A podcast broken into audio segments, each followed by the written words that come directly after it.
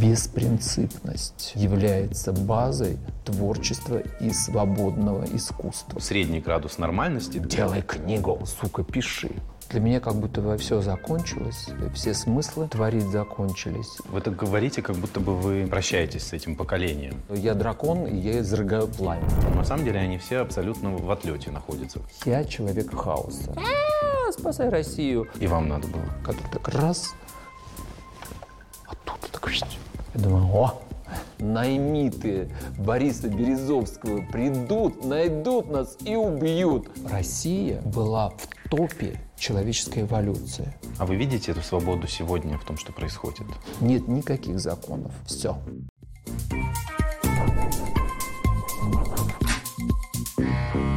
Вешалки у нас такие хорошие. На мой взгляд, мне вообще кажется, этот стол не нужен. Да? Да. Он как бы такой мелкий предмет, который, ну, как третий персонаж. Мы только вот сейчас въехали, знаете, и у нас так... Скажи. Потому а, что ковер ничего. Ну попробуйте. Это же не, не страшно. Попробуйте убрать стол и посмотреть, как выглядит э, кадр, композиция. У меня даже зеркало есть. О, ничего себе. Привет, друзья! Я хочу сразу сказать вам, что в искусстве я скорее заинтересованный зритель и предводитель дилетантов. Но сегодня выпуск совершенно не об этом, а скорее о природе таланта и креативности. И этот выпуск не состоялся бы ни в коем случае, если бы передо мной сейчас не сидел Андрей Бартенев, знаменитый художник. Сейчас воскресенье, начало 12 и после а, нашего с вами разговора вы отправляетесь на закрытие выставки. Я возвращаюсь в свою галерею здесь, на Таганке, чтобы провести последний день выставки Владика Мамушева Монро, которая называется «Цветик-семицветик». Как прошла выставка? Вы довольны? Выставка шла три месяца, и она проиллюстрировала несколько фактов. Угу. Во-первых, молодежь не знает, кто такой Владик Мамушев Монро. И в основном а, наши зрители были приблизительно моего возраста, это от 40 там и выше. Все, кто застал 90-е годы, и те, кто в начале нулевых а, следили за творчеством Владика Мамышева Монро. Молодежь, которая там 18, 20 и до 27 лет, а со дня смерти прошло уже 9 лет. Вот кто интеллектуально взрослел за эти 9 лет, они не знают, кто такой Владик Мамышев Монро. И я э, пришел ко второму факту, что оказывается вот это наше э, социально-мультимедийное пространство и огромная скорость изменения информации и перелистывания приоритетов информационных создает такой эффект, что люди, которые не мелькают в Инстаграме, в ТикТоке, ВКонтакте и еще в других соцсетях, и не производят какие-то супермедийные скандалы и супермедийные события, они стираются из памяти. И я, конечно же, тут же бросился анализировать, что происходит со мной на фоне этого открытия. И осознал, что э, я точно так же стираюсь из памяти людей, как Владик Монро за значит, э, с 2013 года. И я стал думать, ну хорошо, я это понимаю, мне это вообще интересно, точки зрения того, что нужно ли мне возвращаться опять э, в медийное поле, э, создавать какие-то события, которые будут сразу же отображаться различными информационными станциями. Или же я себя чувствую достаточно комфортно, так как я живу. И мне показалось, что я себя чувствую достаточно комфортно, даже если меня вообще никто не вспомнит и никто не будет знать, кто такой Андрей Бартенев там, через пять лет. Потому что оказалось, что вот задавая себе этот вопрос, я открыл, что мне интересно то, как я живу. И даже если я потеряю там какую-то популярность, то есть вообще потеряю эту популярность напрочь, и люди не будут знать, кто такой Андрей Бартенев, меня это вообще мало тревожит. У меня такой список эм, дел и обязанностей по отношению к самому себе, что мне, наверное, не хватит не только этой жизни, но, наверное, еще пять будущих жизней мне не хватит. Вы, кстати, в одном из интервью недавних говорили о том, что вы никогда не стремились э, заполучить эту самую популярность, что она вас никогда не интересовала. Но тем да. не менее это произошло.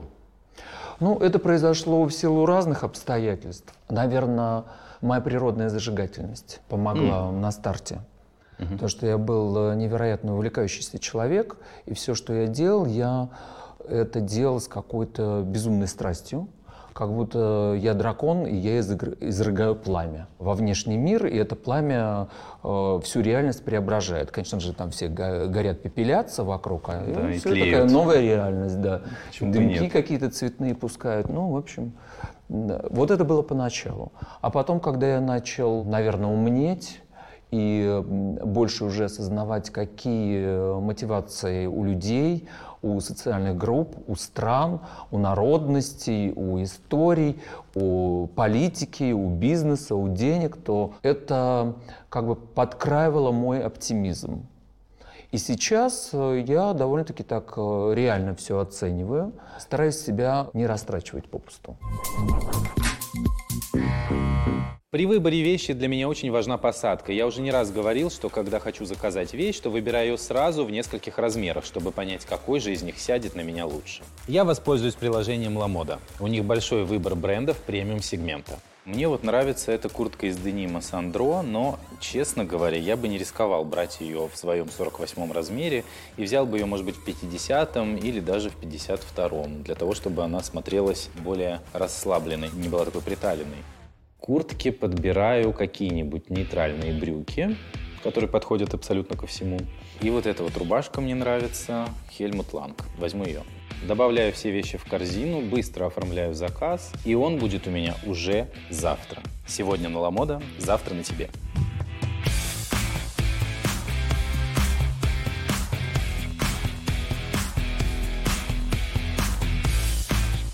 Я рекомендую Ламода, потому что у них широкий ассортимент как масс-маркет, так и премиальных брендов с быстрой доставкой и оплатой после примерки. Причем представлены не только одежда, обувь и аксессуары, но и товары для красоты и парфюмерия. А еще вас ждет приятная скидка 15% по промокоду подкаст. Ссылка в описании. А кем Влад Мамышев Монро был лично для вас?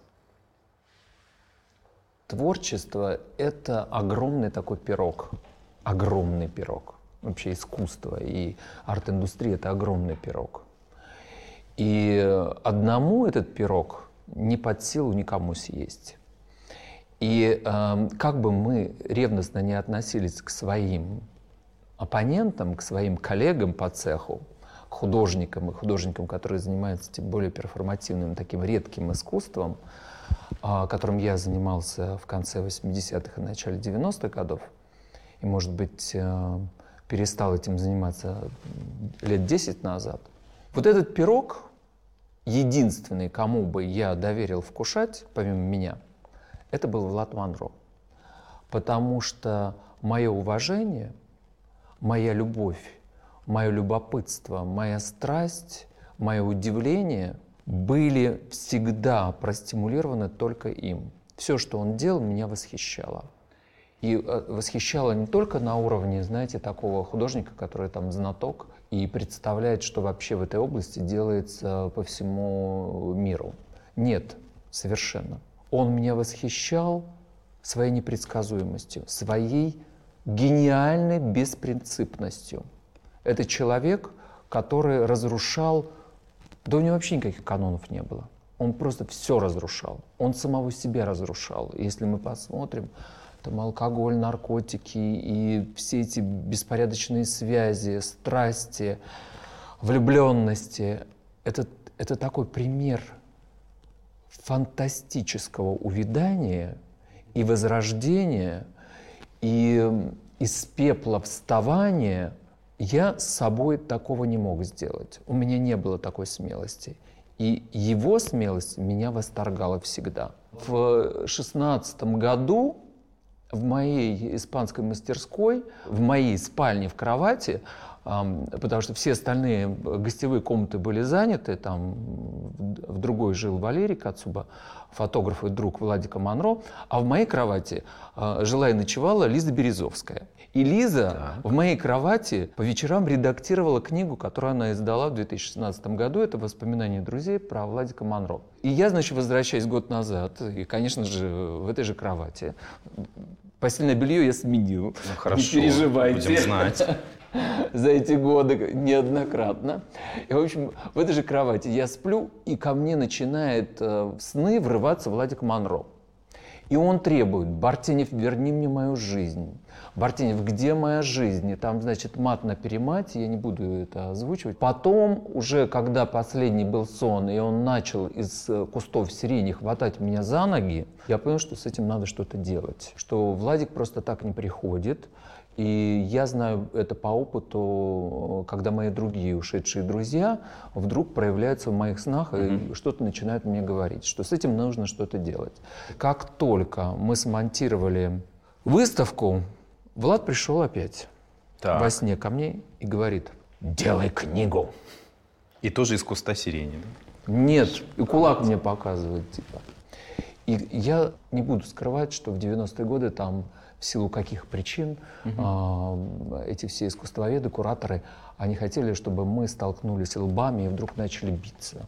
Они все время говорили, ну вот что там Бартенев сделал, вот посмотрите, что Влад сделал. Ну что там Влад сделал, вот посмотрите, что Бартенев сделал.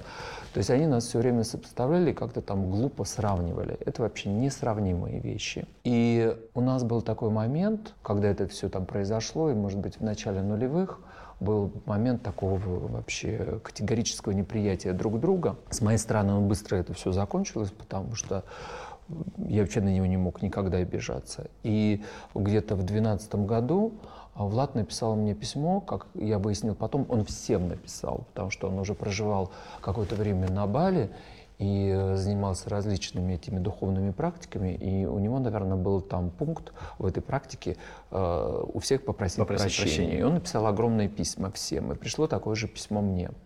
К сожалению, оно у меня не сохранилось в, в силу исторических катаклизмов, которые со мной происходили в 2013 и 2014 году, не по моим причинам. Я был вынужден уничтожить свои архивы, электронные и письменные архивы. И в том числе исчезло вот это письмо. Оно было невероятно. Я, конечно, рыдал, когда вы прочитал это письмо. Он извинялся за все те недоразумения, которые между нами происходили. И я ему в ответ написал, тоже сейчас не помню, потому что это письмо, оригинал тоже уничтожено. Я ему написал, что Влад, вообще никогда не нужно у меня просить прощения, мне не на что и не за что э, на вас обижаться потому что вы для меня э, одно из самых светлых потрясений, которые я пережил в своей жизни, и всегда таким остаетесь и будете. Для меня всегда таким человеком, потому что тот гений и то счастье видеть то, что вы делаете, это настолько наполнено небесными э, сообщениями, что я вообще не имею права никакого говорить, это плохо или хорошо. И на этом мы поставили точку после всех недоразумений, которые между нами случались. Вот этот пирог я бы отдал Владу вообще целиком, потому что больше никакого художника в своей жизни я не встречал по силе и равности ему. Все остальное предсказуемо и анализируемо. Но это я говорю про свое поколение, потому что, конечно же, я много встречал гениев, которые тоже меня также восторгали. Это и Слава Полунин, и Боб Вилсон, с которым я работал, и мой друг Эндрю Логан, которого я обожаю. И можно еще покопаться в памяти и посмотреть э, тех музыкантов, которые, которых мне подарила жизнь, тех писателей и поэтов, с которыми я встречался. Конечно же, Андрей Андреевич Вознесенский. И еще можно вспоминать массу людей, с которыми я виделся, и которые, к сожалению, сейчас уже покинули эту планету, а некоторые живут до сих пор. Но вот в нашем, как бы вот mm-hmm. таком временном отрезке, это только Владик Монро. Я могу сказать, что, конечно же, вот таким еще небесным иносказанием обладает другой ныне живущий, а, мною любимый художник, это Данила Поляков. Но для того, чтобы Даниле раскрыть весь свой потенциал, конечно же, им нужно очень плотно заниматься у меня, к сожалению, сейчас нет времени, и, может быть, нет того верного ресурса, который можно было бы направить и прям показать всем, mm-hmm. какая это бомба Данила Поляков. Ну, я наберу пороха в пороховнице и еще покажу всем. Там, я даже не дыхану этим. Не сомневаюсь э, гор, даже. Горыночным вы так духом. Раз, вы так говорите, как будто бы вы, так знаете, прощаетесь с этим поколением. А, художников, С моим творцов. Поколением? Да. да. А все, у нас никакого шанса нет. Абсолютно никакого шанса нет. Его уже не было, ну, может быть, вся наша, э, вот эта эпоха Ренессанса, Горбачевской перестройки, она закончилась в 1998 году. Потом это тление было, и когда ушел Влад, все, и даже все, и дух ушел. С утра мы искали, где можно купить в Москве MP3-плеер. Оказалось, что это просто уже архаика на, такая. Никто, ну, на Авито на каком-нибудь, наверное. Никто не пользуется. Но я-то этого не знал. Я зашел сначала в Apple Store. Думаю, где у вас тут эти лежат? А, а, эти такого уже того, товар такого вообще нет. Они такие, да, все уже не Все уже в телефонах. Конечно. И я стал уходить из жанра перформанс-арта, потому что я понял, что все. Новые зрители, которые приходят, они хотят только э, увеселения глаз. Они уже не хотят ничего не думать, не... Не хотят считывать смыслы, которые в это вкладываются. Даже не, не вопрос не вчитывания смысла. Вообще перформанс-арт — это такая удивительная практика, потому что она предполагает, что существует где-то 60% импровизации. Mm-hmm. И эта импровизация, она разворачивается вот как бы перед а, глазами смотрящего, и она формирует э, новые фразы и новые смыслы у того, кто смотрит на это все. И в этом чудо, потому что ты а, как бы обрабатываешь этот спектакль а, своими размышлениями вот сейчас, вот прям данную секунду. И это одна из магий вообще этого искусства. Я помню, когда я делал перформансы в National Arts Club в Манхэттене, у нас по нашему контракту было два перформанса. Я делал «Трясущиеся углы» такой перформанс. В нем участвовал мой любимый художник э, российский, который теперь уже звезда американского искусства. Это Ярослав Магутин.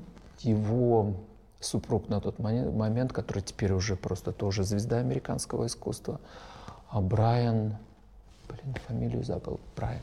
Вот насколько американцы любят этот жанр. У нас стояла очередь просто от этого Грэминси парк до, по-моему, до какой-то первой вертикальной улицы. Это очень длинная очередь. И у нас был лимит, э, только 500 человек, пожарные эти службы разрешали заходить в этот клуб. И мы пускали вот максимально, сколько могли вместить, там через э, всякие закулисья проводили людей.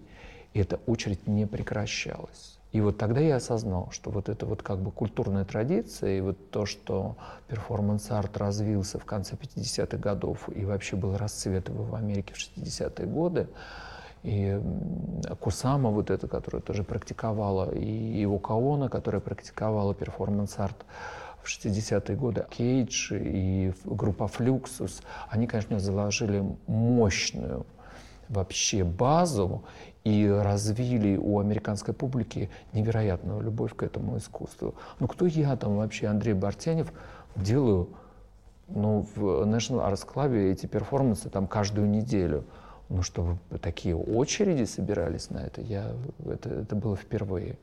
И, наверное, последний раз в моей практике.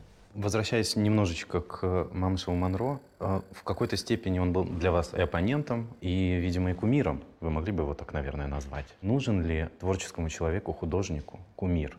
Ну, для меня, наверное, Влад был больше, чем кумир.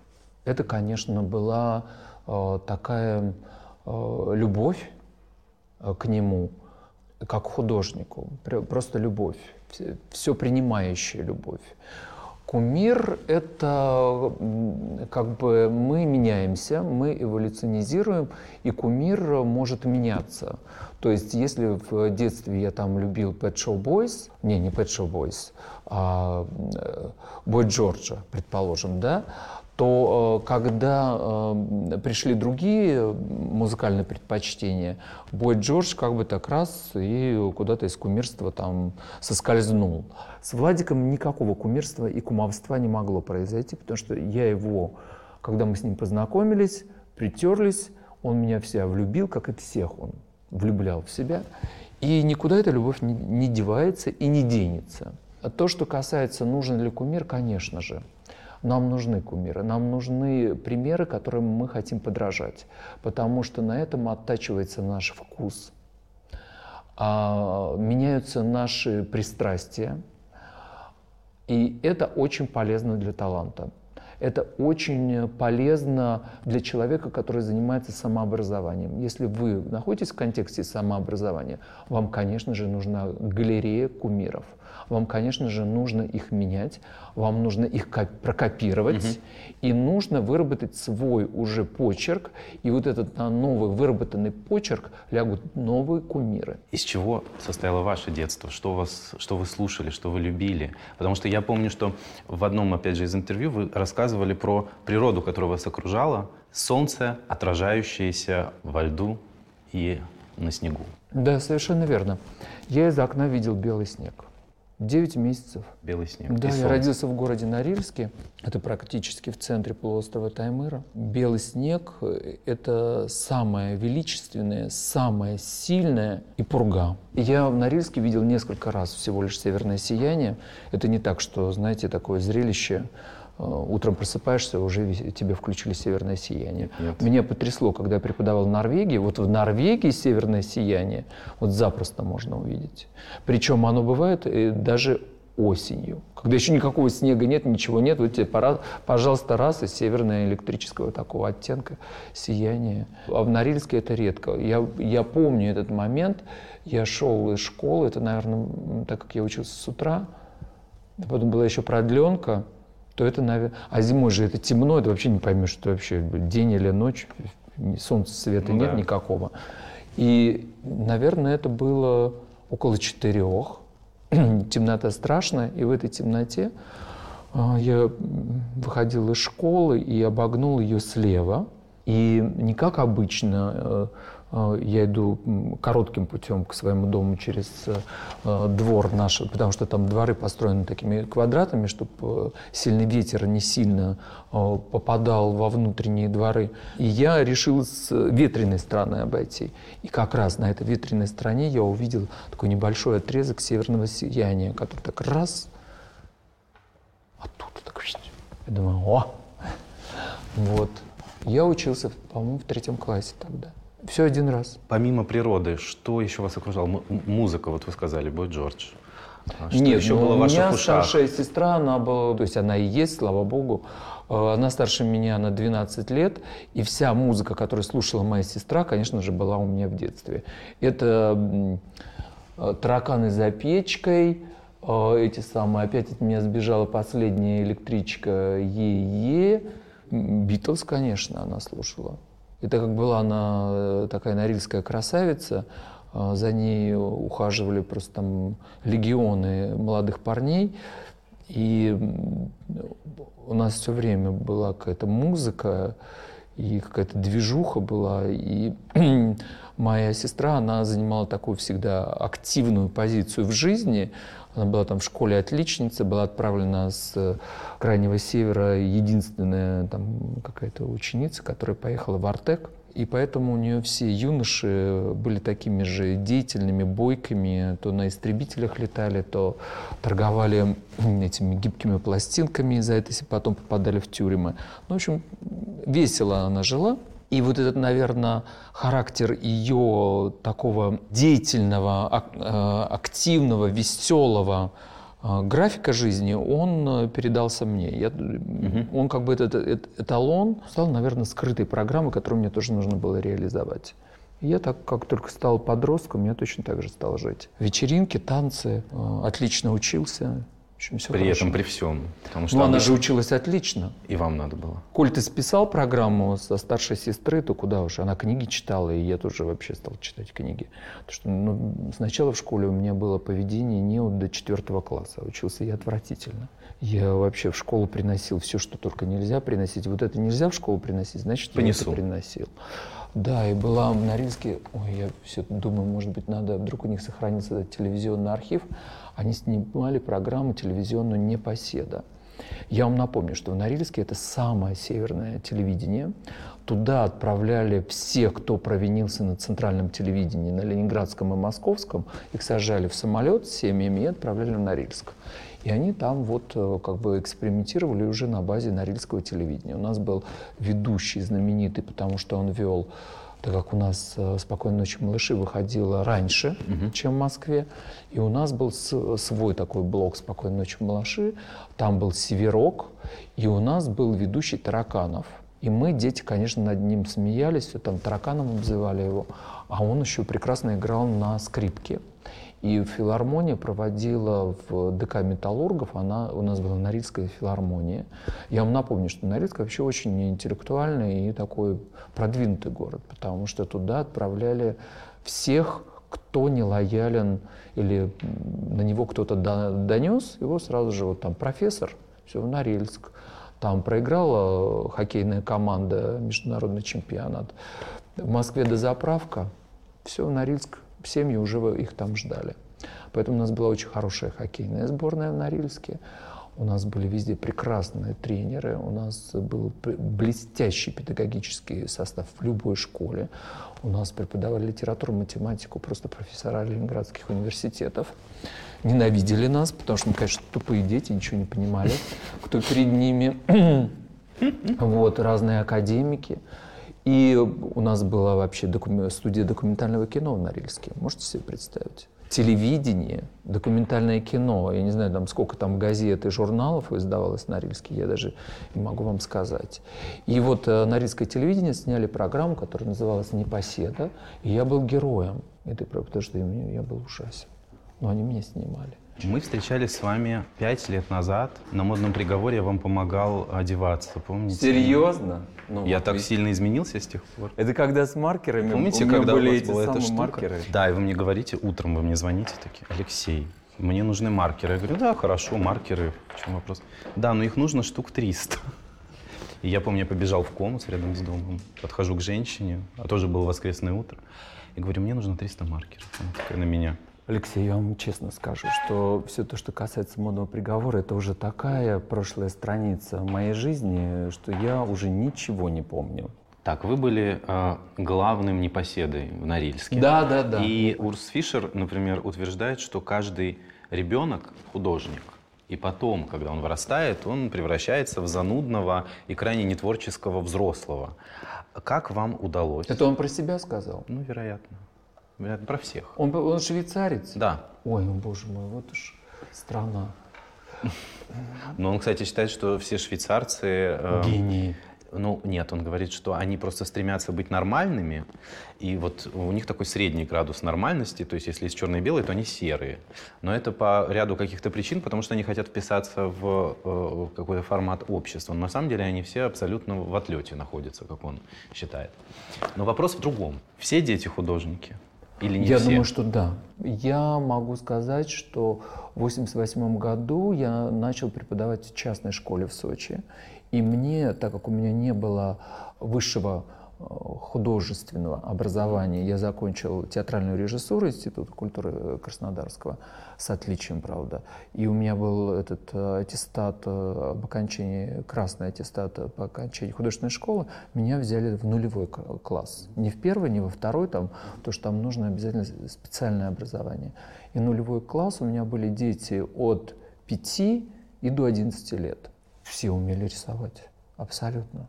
Они просто по-своему каждый рисовал, но все умели рисовать. Что происходит дальше с человеком? Почему, а, почему в какой-то момент все упоряд, упорядочивается? Жизнь и... жестокая. Жестокая жизнь. Реальность жест, жестокая.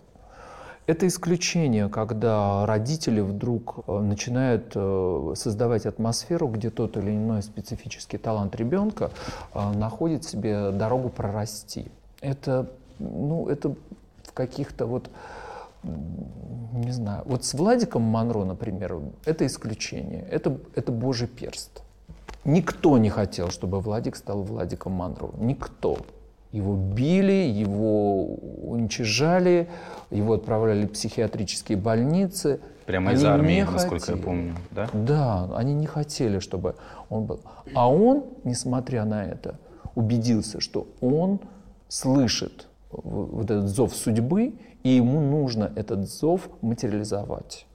И все, и он своей жизнью вот его осуществил и стал величайшим. Я считаю, что он, конечно же, художник, который стоит в одной линейке и с Ларионовым, и с Гончаровой, и с Экстер, и Крученых, и Малевич, и Татлин, и Родченко, и Степанова, и Маяковский, и Лиля Брик, и Бурлюк Давид, и все бурлюки, и э, Зданевичи, все художники, эксцентрики эпохи авангарда, это его просто э, как бы мать Родина. Он величайший эксцентрик, потому что он утвердил самый главный лозунг или самую главную закономерность или закон – беспринципность является базой творчества и свободного искусства. Беспринципность. Нет никаких законов. Все. Ни эпоха Возрождения, ни, ни, ничего. Все, все отсутствует. Существует полная свободная импровизация. И она направлена как в плюс, так и в минус. Но это свойственно и детям.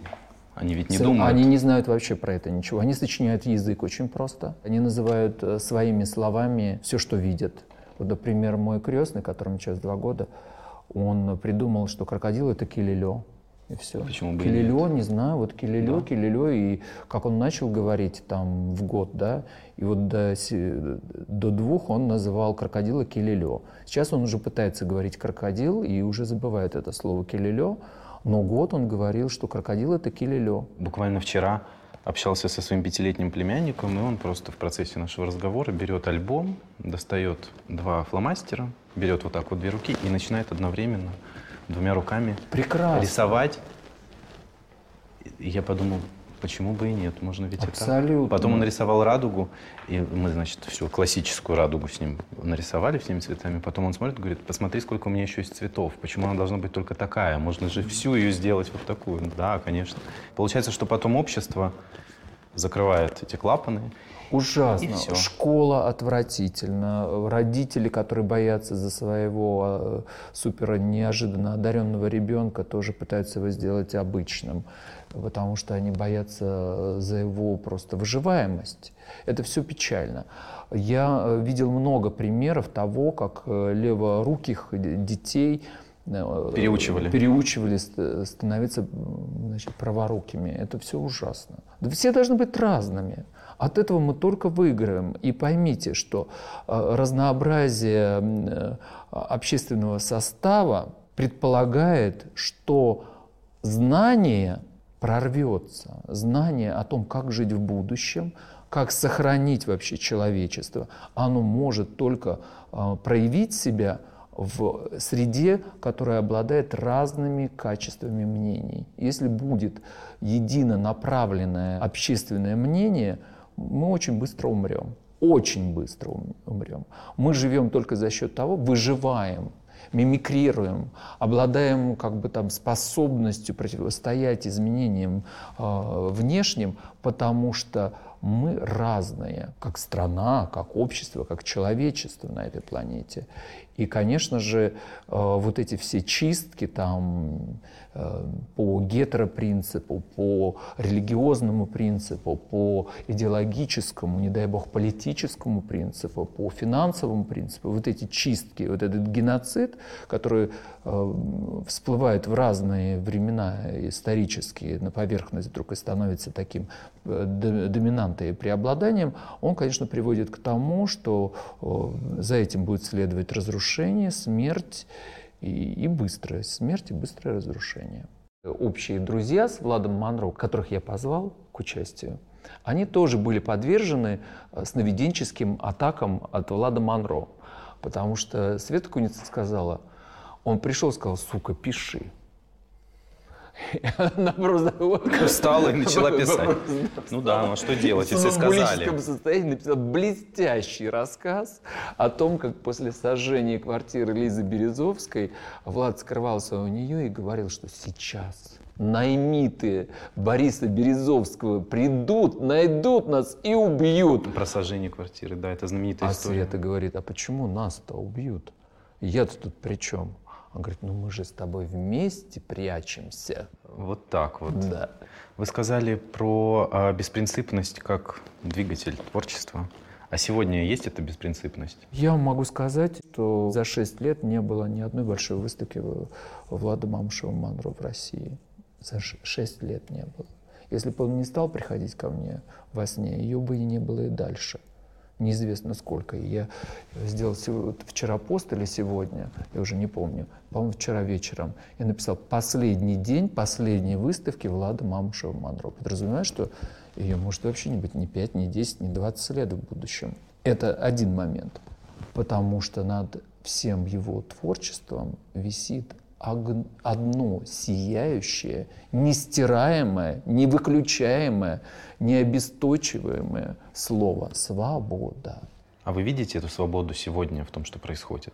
И беспринципность? Нет, конечно же, она корректируется. Свобода и беспринципность вообще э, как метод э, не популярен абсолютно. Не популярен. Вы посмотрите на молодые поколения, они приходят к совершенно к другому правилу жизни. Они больше замкнуты на своих гаджетах, они больше замкнуты на своей иллюзорной, такой как бы намечтают жизнь, они ее воплощают э, на своем телефоне, и все, и этим заканчивается. В большой массе уже люди готовы к тому, что они такие человек, человек в футляре. И футляр — это вот его гаджет. Ну и плюс еще карьеризм, который присутствует в арт-среде, и вы, ваши слова о том, что он иссушает Нет, ну, талант. Про, простите, но это совершенно про другое. Карьеризм и из индустрии это совершенно другое. Мы говорим об общем, а, как бы доминирующем таком процессе, да. который происходит на всей планете. Все люди, которые могут себе позволить э, уединиться, они э, этим правом пользуются с огромным удовольствием. Они хотят, чтобы реальность была очищена от любых э, преград, от, от, от любых эмоциональных потрясений. И все, и вот эти вот э, новые технологии как раз э, дают такую эмоциональную комфортность, и люди на ней замыкаются, на этой эмоциональной комфортности. И опять-таки, для того, чтобы нам четко это проанализировать, нам нужна реальная статистика. Статистикой в нашей стране никто не занимается, и это очень плохо потому что в таком э, динамично развивающемся планетарного характера обществе или вот этой научно-техническом прогрессе мы должны понимать, что с нами происходит. Я помню такой фантастический рассказ, который мне попался, наверное, в 80-е годы, где писатель говорил о том, что у человека произойдет э, такое изменение, что все пальцы на руках отомрут, и останется только один палец указательный, чтобы нажимать кнопку. Мы к этому идем потому что мы уже просто вот там двигаем, да, вот этим пальцем. У нас у всех уже заболевания мышц рук, плечей, связано с тем, что мы держим в одной позиции телефон и вот так вот двигаем пальцем. Это даже не болезнь от того, что я держу кисть, да, и mm-hmm. кистью веду поход. Это совершенно другая профессиональная болезнь, которая поражает все мое тело. И наша внутренняя вот эта вот вся нейронная и нервная система, и все вот эти вот связки, пучки, ветки, они начинают модифицироваться с годами. Вот сколько лет? 20 лет мы листаем, да, все вот эти связки, они все перестраиваются да, под, это, да, да, да. под это усилие, потому что им нужно обеспечить продолжительность работы этого пальца, чтобы не болел организм, и мозг не получал сигнал боли. И мозг дает распоряжение э, всему нашему организму, давай-ка все это мы перестроим сейчас. Все вены, по-другому направим кровь, мы, значит, мышцы будут атрофироваться одни, другие будут усиливаться. И все, понимаете, мы даже биологически меняемся. Аналитика. Да. Понимаете, все нужно профессионалами да, изучать. Прям брать профессионала, мы как пылесосом так ковра пыль все сосать, и они скажут, о, состав пыли такой-то. И мы тогда поймем, боже мой, какие тут живут бактерии, и что, и из этого нужно сделать умным людям выводы, а не каким-то, знаете, которые любят популисты там кричать, а, спасай Россию. То есть для, для развития таланта и креативности человеку нужен порядок или хаос? Все зависит от человека. Вот, например, Боб Вилсон невероятный порядок. Линии, чистота, Ой, мне кажется, порядок это и, и, и про вас тоже. в ящичках. Нет, нет, нет. Нет, ну вот так вот я визуально. Я стремлюсь кажется. к этому, понимаете? Кажется, я стремлюсь. Порядок. В галерее это еще как-то можно, но у нас есть там кладовки, в которых вообще ужасный хаос. И я, конечно, это как черные комнаты, туда заглядываю, такой ужасаюсь и закрываю обратно эти комнаты. Это то, что касается галереи. В галерее я стараюсь. Конечно, можно привести еще к большему идеалу. Но чистота в галерее, она у меня спровоцирована вот какой мыслью.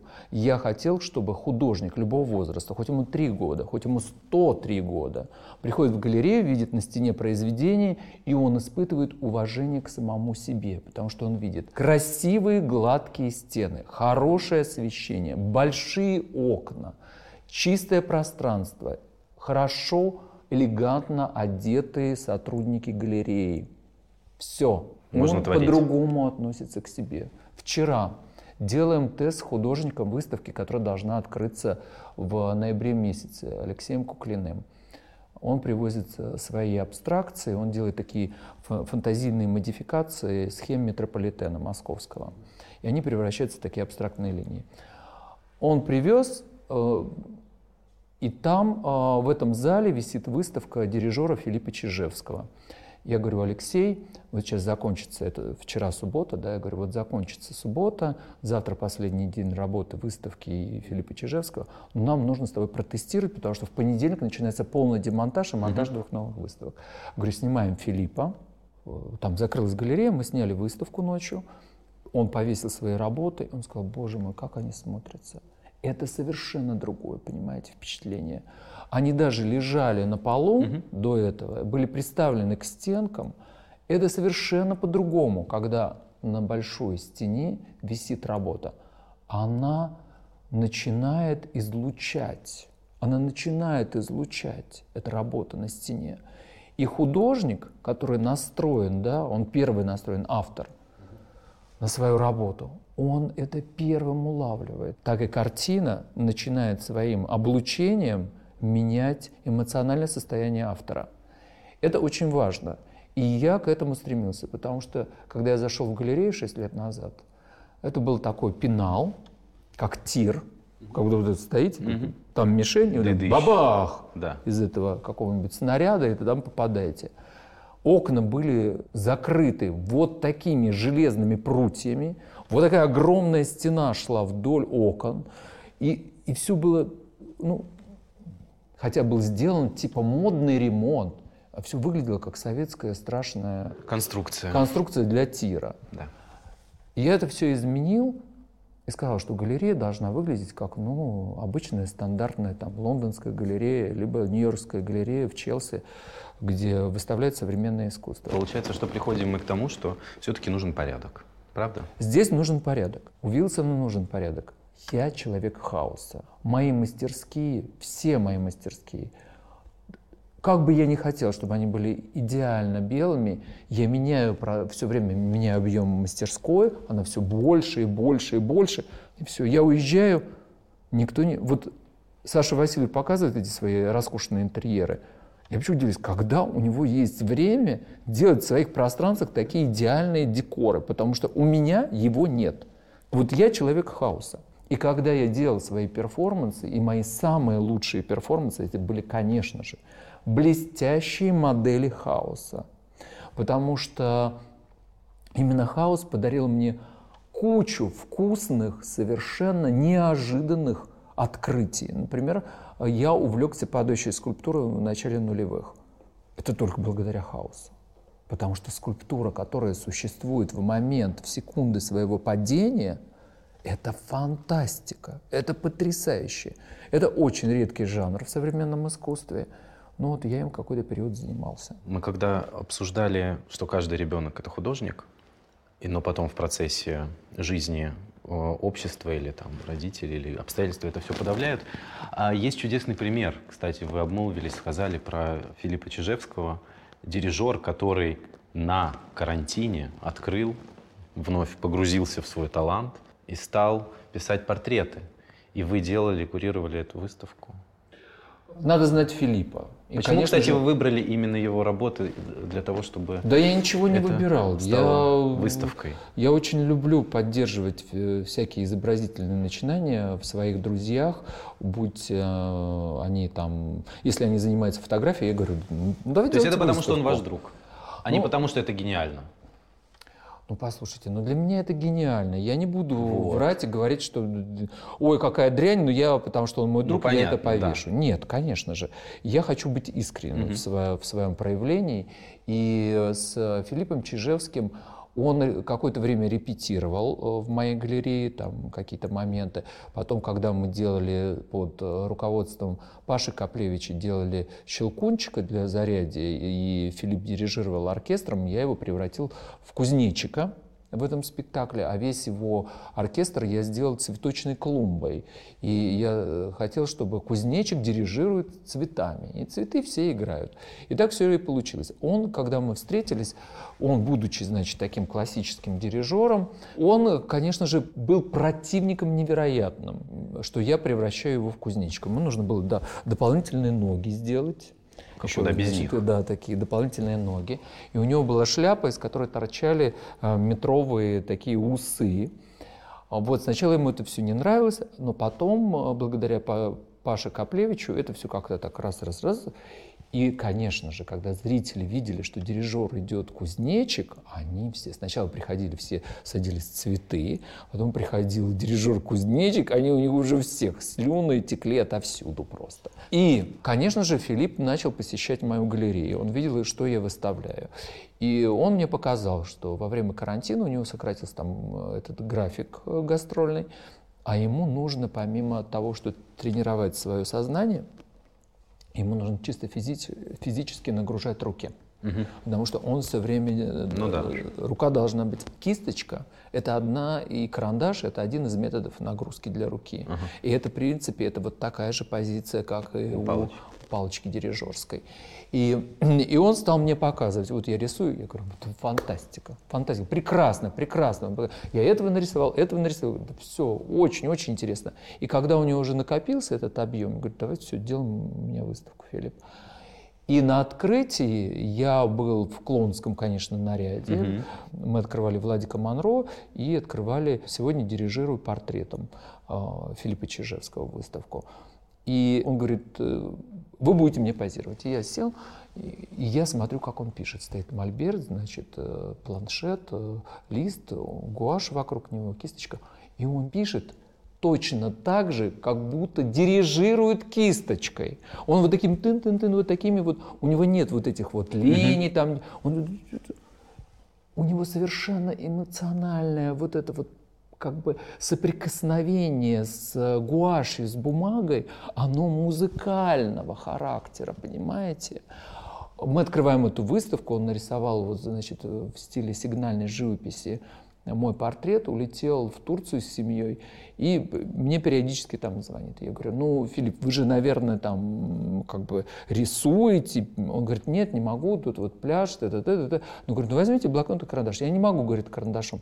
А говорю, а вы точно так же как вы и краской, просто вот касаниями, грифель просто по бумаге. Если я вижу, что у человека есть талант, я стараюсь помогать, сказать, что хорошего в его таланте есть, и что потенциально э, требует усиленного э, внимания и развития.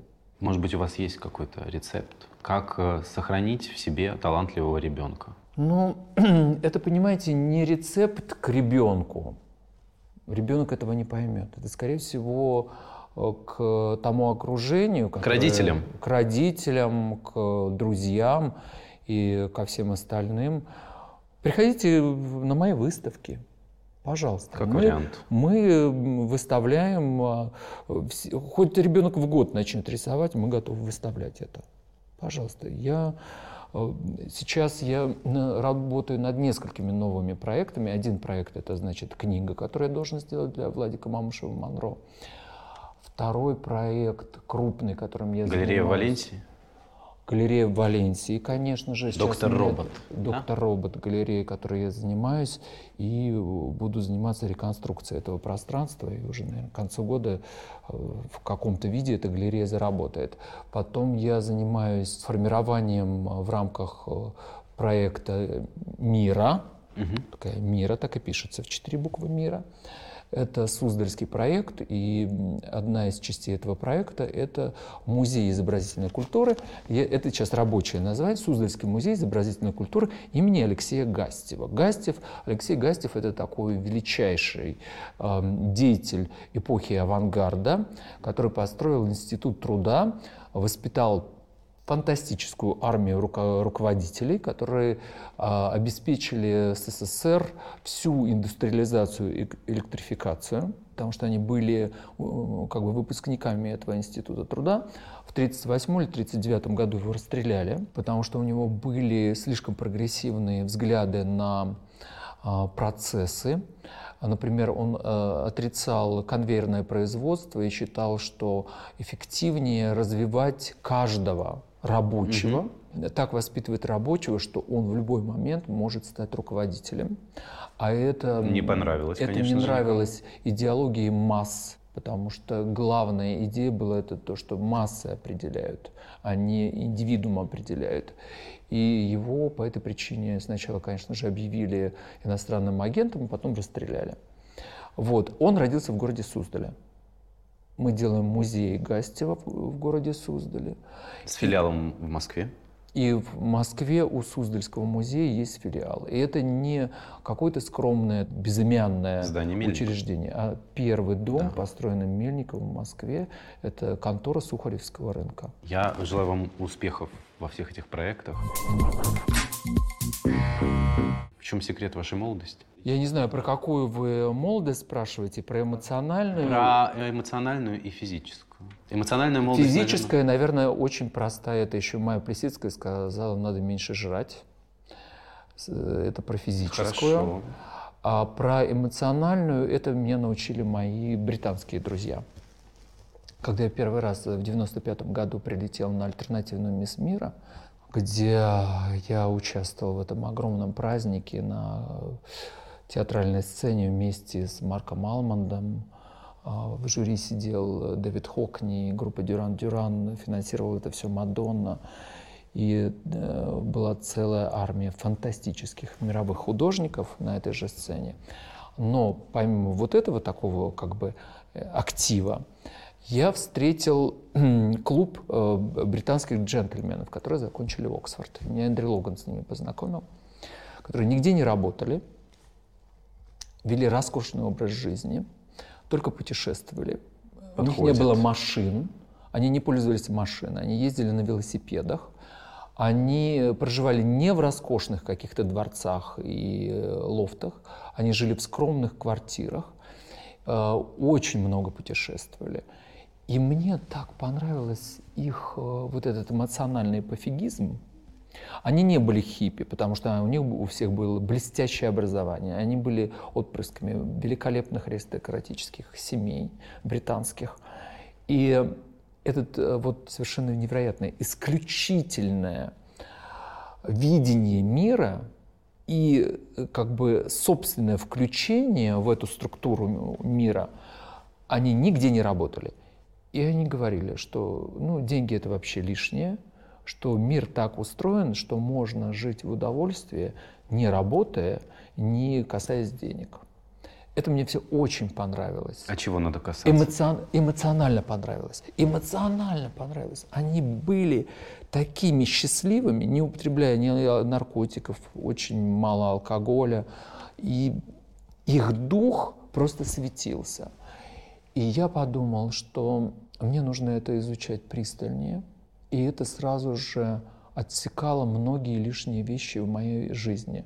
Я отказался от арт-карьеры, я отказался от всех э, стратегий, связанных с, э, знаете, такими, общаться с нужными людьми. Я просто вообще этого вообще сказал, что нет никогда.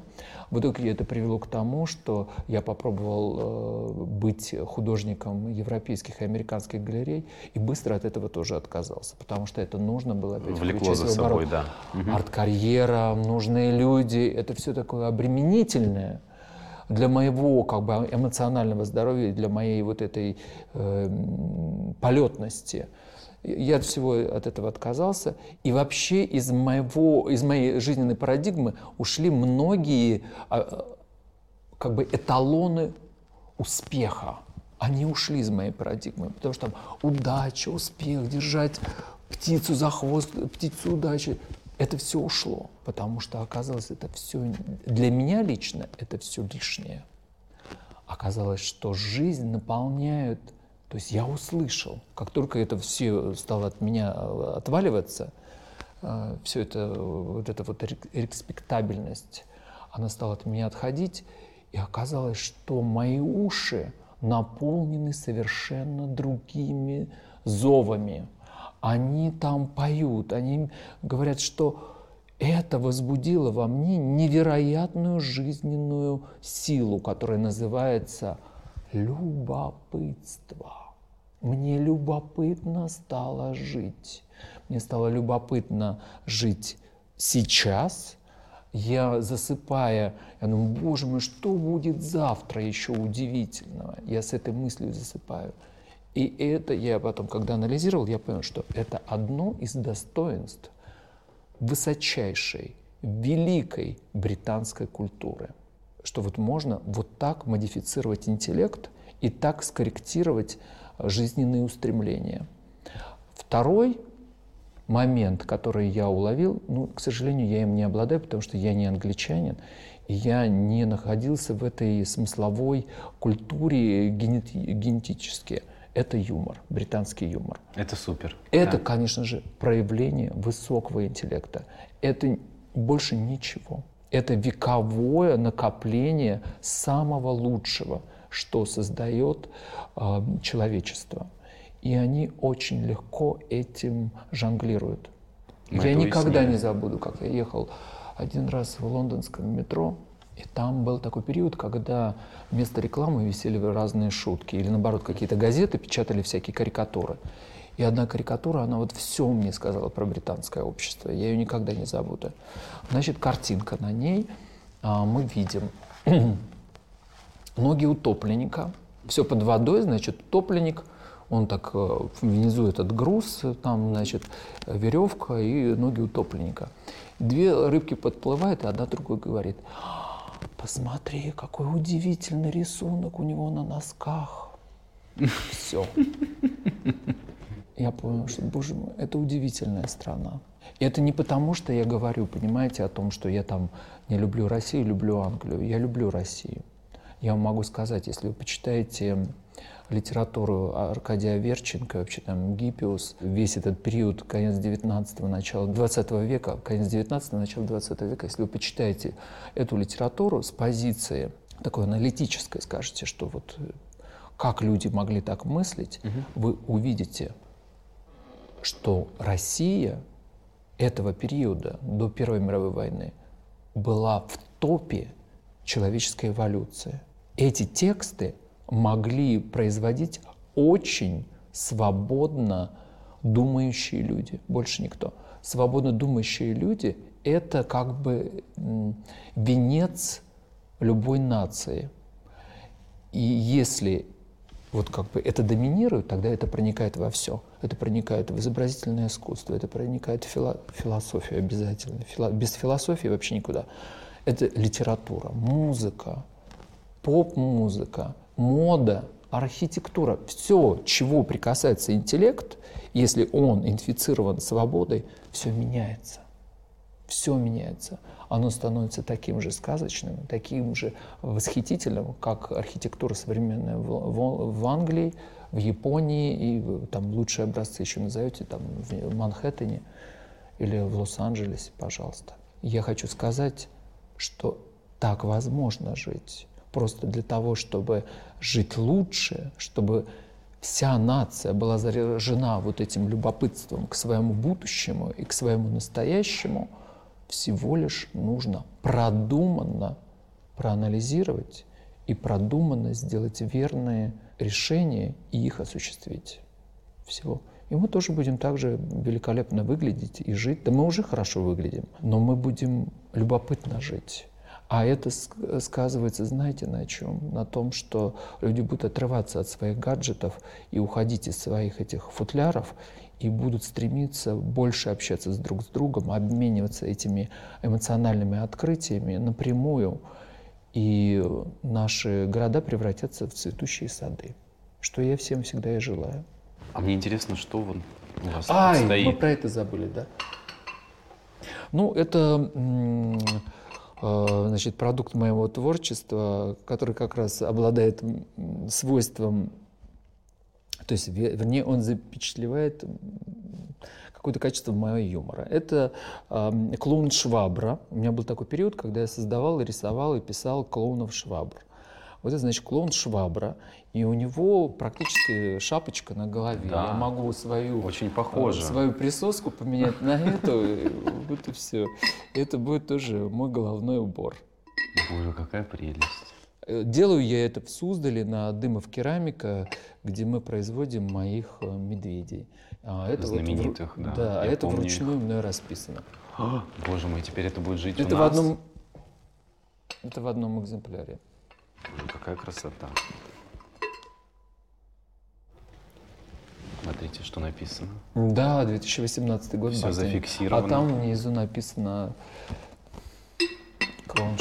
Я помню, и ее можно использовать а, на бумажке. Пишите желание, складываете, и потом желания начнут исполняться. Да? Да. Все, мы это проверим. Проверим. Давайте и когда в следующий раз увидимся, скажу, сбылось или нет. Да, но только все позитивное должно быть. Нет, нет, нет, только позитивное. И вообще, после рассказа о британцах, только позитив. Никаких Конечно. денег и никакой работы. Я пошел. Да. Друзья, спасибо, Андрей, большое. Пожалуйста. Спасибо вам.